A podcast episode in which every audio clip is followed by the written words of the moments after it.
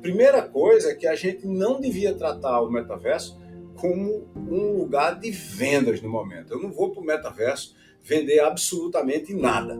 Mas eu deveria ir para lá para tentar entender, por exemplo, o que está acontecendo em Roblox. O que está acontecendo em Fortnite? O que está acontecendo em Decentraland, Minecraft? O que, que se faz em cada um deles? Quem é que está lá? Está tentando fazer o quê? Não estamos falando de taxas de conversão, não estamos falando de alcance, não estamos falando de nada disso. Nós estamos falando muito mais de aprendizado do que alguma coisa que efetivamente vai levar a resultados imediatos. Neg News, o podcast que prepara você para o futuro.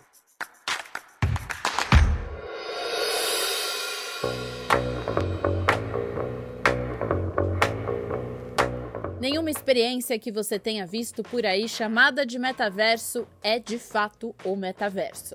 Aliás, esse mundo virtual altamente conectado com o mundo físico ainda está bem distante de se tornar realidade. Isso não significa, no entanto, que as empresas não tenham que entender essa nova geração da internet desde já. É isso que defende Silvio Meira, um dos fundadores do Porto Digital e da Digital Strategy Company, ele explica aqui o que ainda podemos esperar deste futuro das relações e tecnologias digitais. E também dá o passo a passo de como os negócios podem começar a lidar com o metaverso desde agora. Eu sou a Juliana Calzin e esse é o Neg News. Silvio Meira, muito obrigada por ter aceitado o nosso convite e por participar aqui do Neg News. Um grande prazer e estamos aqui para falar do metaverso. Legal, essa palavra que tem sido tão usada por tantas empresas de tecnologia, é, pelo ecossistema de inovação. E eu acho interessante é, alguns pontos que você traz de reflexão sobre o que é, o que será, como que a gente pode olhar para o metaverso. Eu, lendo um artigo seu sobre o tema, você falou sobre futebol, e recentemente, inclusive, alguns clubes da Europa começaram a dizer que estavam entrando no metaverso. O que, que era eles entrarem no metaverso na concepção que estava sendo anunciada? Eles fazerem uma transmissão de futebol em realidade virtual. Então, uma transmissão que seria vista ali na TV é, seria, na verdade, com esse metaverso deles, uma experiência imersiva. Você colocaria o óculos virtual, teria um estádio e tal mas você traz outras possibilidades usando a analogia do futebol para o que o metaverso poderá proporcionar. Como é que vai ser para além dessa experiência em realidade virtual que eu citei agora? Olha, é, para começar, a vasta maioria das propostas e, e desenhos que empresas atuais estão fazendo sobre o metaverso é alguma coisa tão preliminar em relação ao que um verdadeiro metaverso poderia ser, que deveria ser descartado como ingênuo. É, quando a gente olha para o que poderia vir a ser o metaverso e, e coloca um esporte como futebol é, nesse, nesse contexto, a metáfora que eu usei para descrever o que é que seria futebol no metaverso é mais ou menos o seguinte: Imagine que nós temos dois times de futebol é, jogando. Vamos imaginar que sejam Santa Cruz e Ibis aqui de Pernambuco. Então, uma partida entre Santa Cruz e Ibis é, no metaverso seria o seguinte: o Ibis fica no estádio dele, com a torcida dele e com uma bola que está conectada no metaverso com outra bola que está no estádio do Santa Cruz. Onde fica o Santa Cruz e a sua torcida. As duas bolas são bolas físicas e estão conectadas pela rede. Os times e as torcidas são metaversados, são projetados de forma que meus sentidos não conseguem identificar se eles são concretos ou virtuais no estádio. Ou seja, se eu tiver no estádio, eu vou olhar para o campo e vou ver dois times de futebol e não vou saber qual é daqueles times que está ali fisicamente, se é um, se são dois ou se é nenhum dos dois, não é? E ainda por cima, a torcida que está em casa, que está vendo aspas de casa pela rede, pode comprar um tipo de ticket que vai levar aquele torcedor, aquela torcedora para uma experiência real de campo de futebol no metaverso. Ou seja, ele ou ela vão se sentir no campo de futebol. Veja que o campo de futebol aqui é uma fusão dos estádios do Ibis e do Santa Cruz, onde estão as torcidas dos dois, as torcidas físicas dos dois, além de parte das pessoas que está na rede que comprou um ingresso adicional para se sentir e para ser sentida no campo. Isso é futebol no metaverso. O resto é tentativa de enganar a gente dizendo que tem um metaverso por aí. Mas, por exemplo, quando a gente pensa nos primórdios da internet, que é, possibilitava coisas muito mais limitadas do que possibilita hoje. Mas a gente não deixa de chamar a internet de internet, porque naquela época ela não proporcionava tudo que proporciona hoje. Você não acha que dá para fazer essa relação? Eu concordo integralmente com você, mas veja, o desenho que a gente tinha para a internet lá no começo da internet, ela tinha esse metaverso que eu estou descrevendo para você aqui agora. A descrição do metaverso original, onde o termo metaverso foi criado, em Snow Crash, do Neil Stephenson, era muito mais radical do que essa minha, tá certo? Na, no metaverso de, de Neil Stephenson, na realidade, tem um vírus que sai da rede e entra pelo nervo óptico das pessoas e mexe com o cérebro delas. É bem mais radical do que a minha ideia. É, veja que tem um ponto aqui que você restringir as possibilidades de futuro no seu desenho e chegar e, e, anunciar que hoje, porque a gente tem um óculos de realidade virtual, a gente tem um metaverso ou tem alguma coisa parecida com isso, é a gente tolher dramaticamente as possibilidades de futuro e, e se limitar ao que é possível na tecnologia de hoje.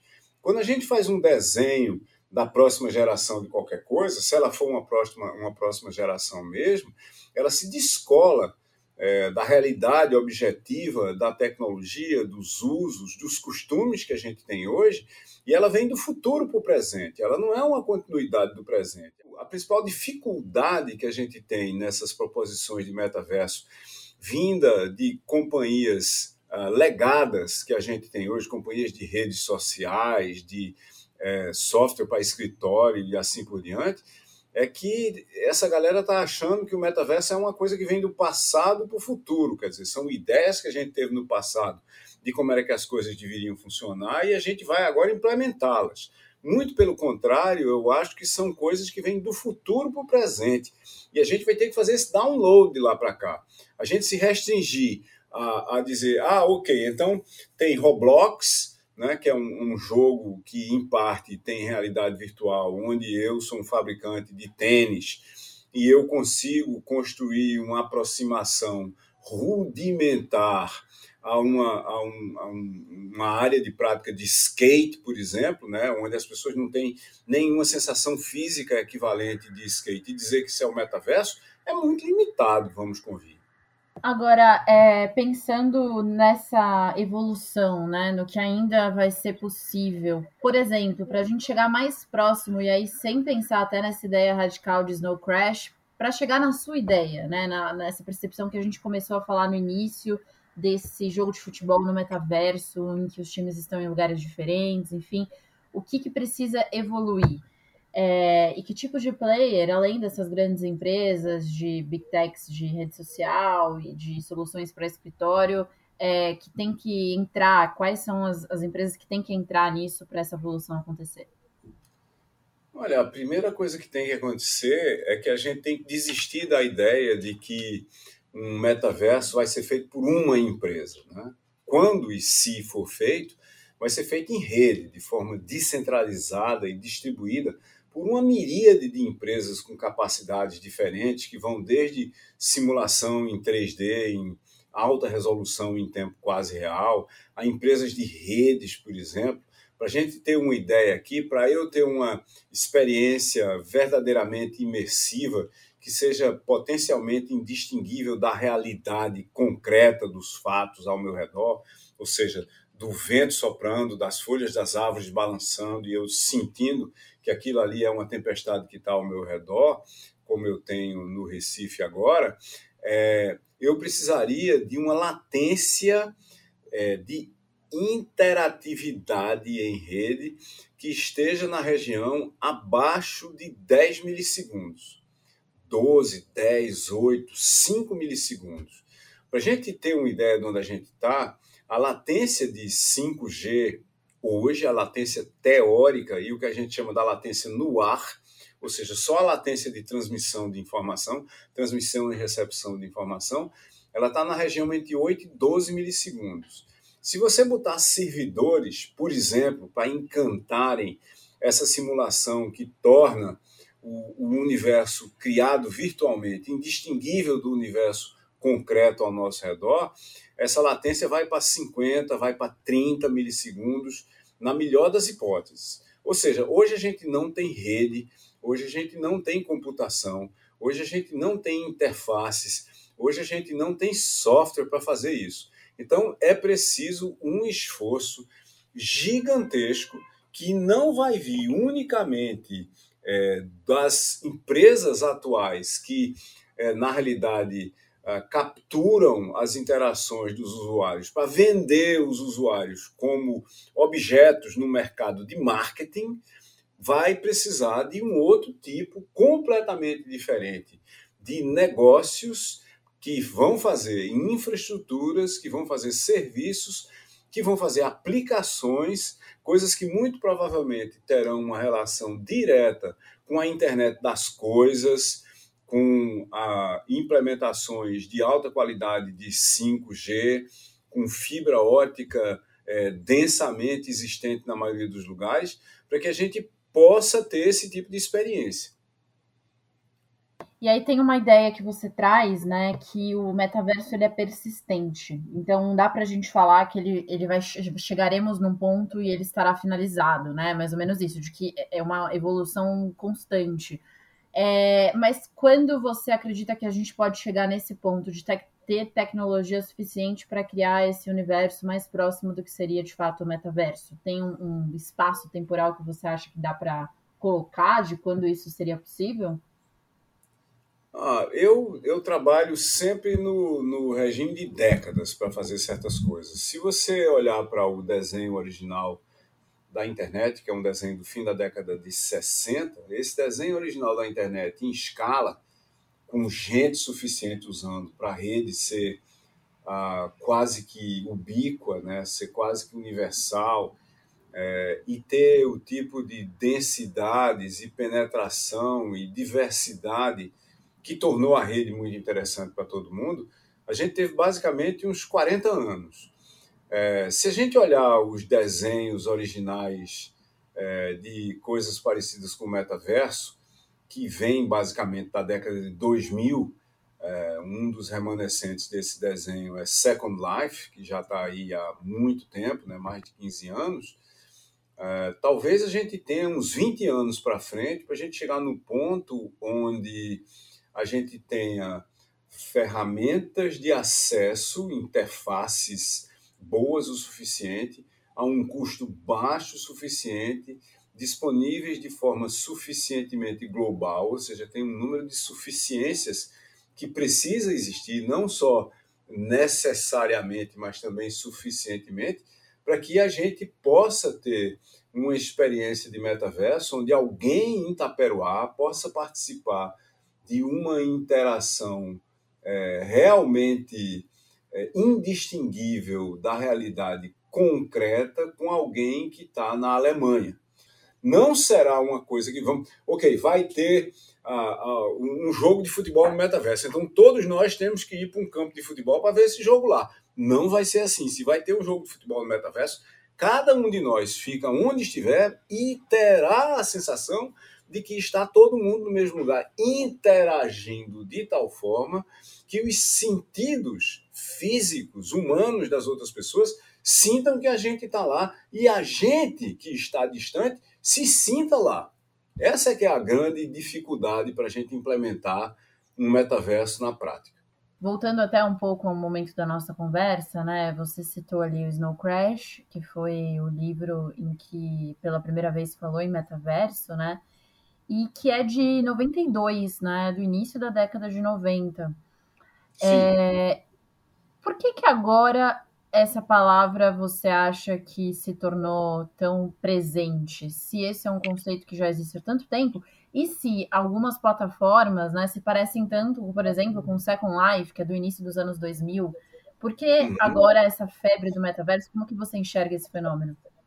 Ah, é simples. Você tem um dos principais negócios de redes sociais do mundo, que é Facebook, enfrenta no momento um colapso do modelo de negócio dele, ah, atacado, por um lado, por acusações de que limita a inovação e a competição no seu espaço de mercado, por outro, que é responsável pela invasão da privacidade das pessoas em larga escala, um efeito que começou é, na Europa e está se tornando cada vez mais forte dentro dos Estados Unidos. É, quem agendou essa palavra é, na nossa, ah, vamos dizer assim, no noticiário de agora ou nas preocupações de agora foi Mark Zuckerberg e isso é uma combinação de cortina de fumaça para esconder os problemas atuais e do passado de Facebook, pelos quais ele inevitavelmente será responsabilizado, não só ele, pessoa física, mas ele, a instituição aqui no caso, e também de tentar criar modelos de negócios para o futuro que não dependam da mineração de pessoas é, como fonte de informação para ser é, revendida para operações globais e locais de marketing. É tão simples quanto isso, na minha opinião. Agora, é, esse anúncio né, do Facebook, é... bom, ele depois dele, as empresas também começaram a correr atrás, essa é impressão que eu tenho, cobrindo o tema, né? Cada vez mais uhum. empresas falando que estão construindo ou ferramentas, ou universos, ou enfim, é, tecnologias para o metaverso? Será que não existe algo positivo nesse sentido de acelerar as transformações para chegar nesse metaverso que a gente estava conversando, né? Que um dia a gente espera que vai existir? Veja, tudo, tudo que uh, apareceu, vamos dizer assim, no noticiário mais amplo, é, depois uh, de, de, Facebook ter se transformado em meta e ter decidido que agora vai ser um negócio de metaverso, já existia antes, nada foi criado do zero, tá certo? Você pegar Spatial já existia, Decentraland já existia, Roblox já existia há muito tempo, estava na bolsa, inclusive, assim por diante. E cada uma dessas que eu mencionei tem, uh, vamos dizer assim, proposições e ofertas uh, mais competentes, talvez mais interessantes do que do que Facebook, que está fazendo, começou a fazer um esforço gigantesco, contratando milhares de pessoas e colocando nessa linha de desenvolvimento refazendo o posicionamento do negócio, trocando de nome, assim por diante. Mas o fato é que, se você for atrás, ah, você vai, ah, por exemplo, se você entrar em Spatial agora, você vai descobrir que o que está acontecendo lá, que tem N experimentos, ah, aspas, virtuais ou de metaverso rolando, mas tem três pessoas num, tem quatro pessoas no outro, tem cinco pessoas no outro, tem dez pessoas no outro, e tem nenhuma no monte dele. Se você for em Decentraland, não está não tá de muito diferente disso. Então, o problema que a gente vai ter aqui é qual é o como a gente chama em tecnologia ou em empreendedorismo, qual é o killer app do metaverso? O, o, o que, que vai fazer as pessoas olharem e dizerem, então, nós uh, decidimos aqui agora que nós vamos fazer um investimento de 300 dólares numa interface, né, num, num mouse de metaverso, um, um óculos de presença audiovisual, uma, interface de presença audiovisual é, num, num, ambiente de realidade mista, né, ou num ambiente de realidade virtual ou aumentada, é, e uh, vamos é, investir nisso agora. Não tem absolutamente nada no momento, na minha opinião, que leve você a fazer isso, é, que leve um grande número de pessoas a dar esse passo. Por outro lado, existem ambientes que não foram propostos como metaverso, é, como Roblox, por exemplo. Roblox é uma plataforma de criação de entretenimento digital, onde a Roblox, aspas, o jogo, não é um jogo mesmo, é uma plataforma para você criar é, experimentos interativos em cima dele, uma parte significa, significativa dos quais são os jogos. E você conseguiu criar uma comunidade gigantesca de provedores, de um lado, gente que cria entretenimento digital, que levou do outro lado a você atrair uma multidão de consumidores, fazendo com que exista uma economia é, dentro de Roblox hoje, como talvez não haja em nenhum outro ambiente parecido com esse. Então você tem essas coisas acontecendo em múltiplas instâncias de experimentos que podem é, vir no futuro a ser componentes do metaverso, que já vinham acontecendo muito antes de Facebook declarar que chegou a era do metaverso. E aí, Silvio, pensando em tudo isso que a gente está conversando aqui, é, que postura você acha que seria interessante das grandes empresas é, diante do metaverso? Porque, como a gente já falou, soluções que não são exatamente metaverso estão sendo vendidas como metaverso, né?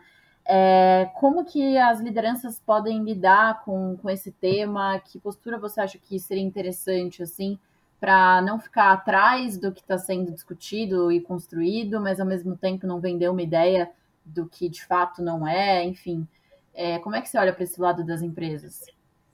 Olha, eu acho que as empresas deveriam estar preparadas para experimentar, né? Tem muita gente por aí vendendo uma ideia de que há alguma coisa para você fazer no metaverso agora e que isso deveria você deveria ser você ir lá e estabelecer uma posição de marketing no metaverso, começar a vender seus produtos, eh, produtos que você tem aqui agora lá, ou seja, você fazer um simulador ou um carro simulado ou um apartamento simulado e você ir vender isso lá em Second Life é, tirante um subconjunto muito pequeno de aficionados, de fãs e de empresas de, de, nicho muito pequeno que começaram a fazer isso no passado muito distante, esse mercado não existe agora. O que não significa que as empresas não devessem estar preocupadas com isso, porque vai acontecer alguma coisa que deve ter a ver com o metaverso daqui a algum tempo, daqui a 5, daqui a 7, daqui a 10 anos.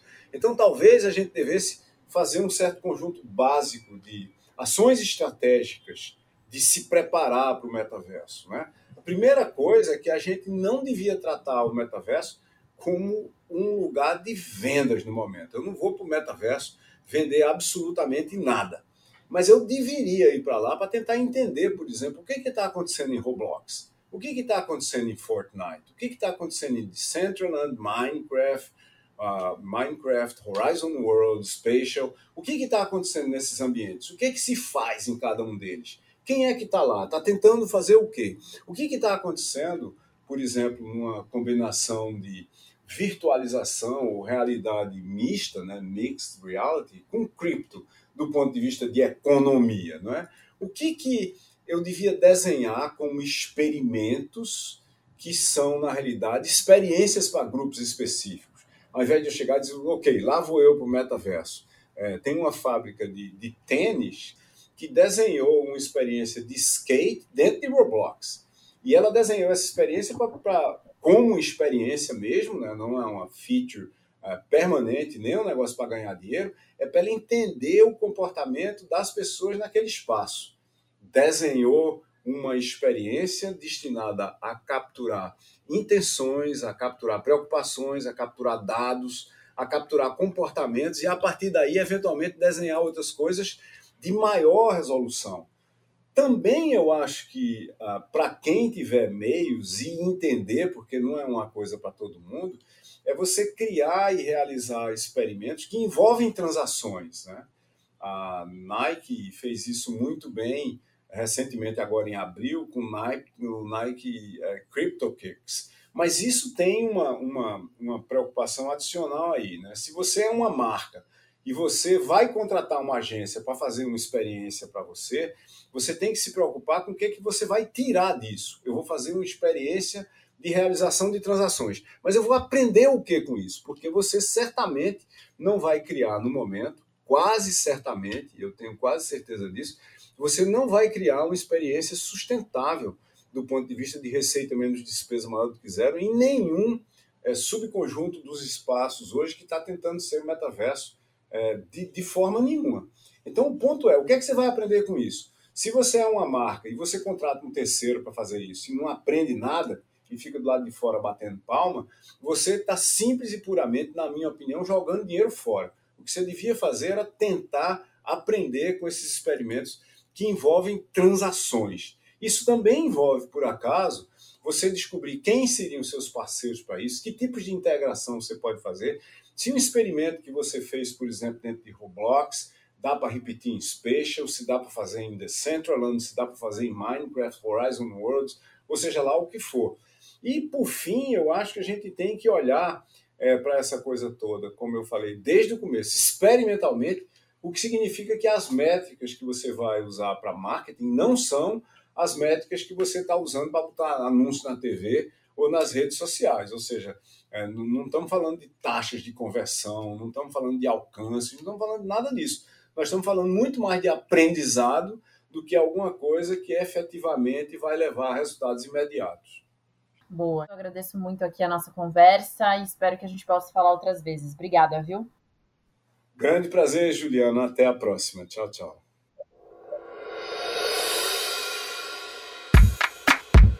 Este podcast é um oferecimento de Época Negócios inspiração para inovar. Ouça, acompanhe, compartilhe e nos siga nas redes sociais.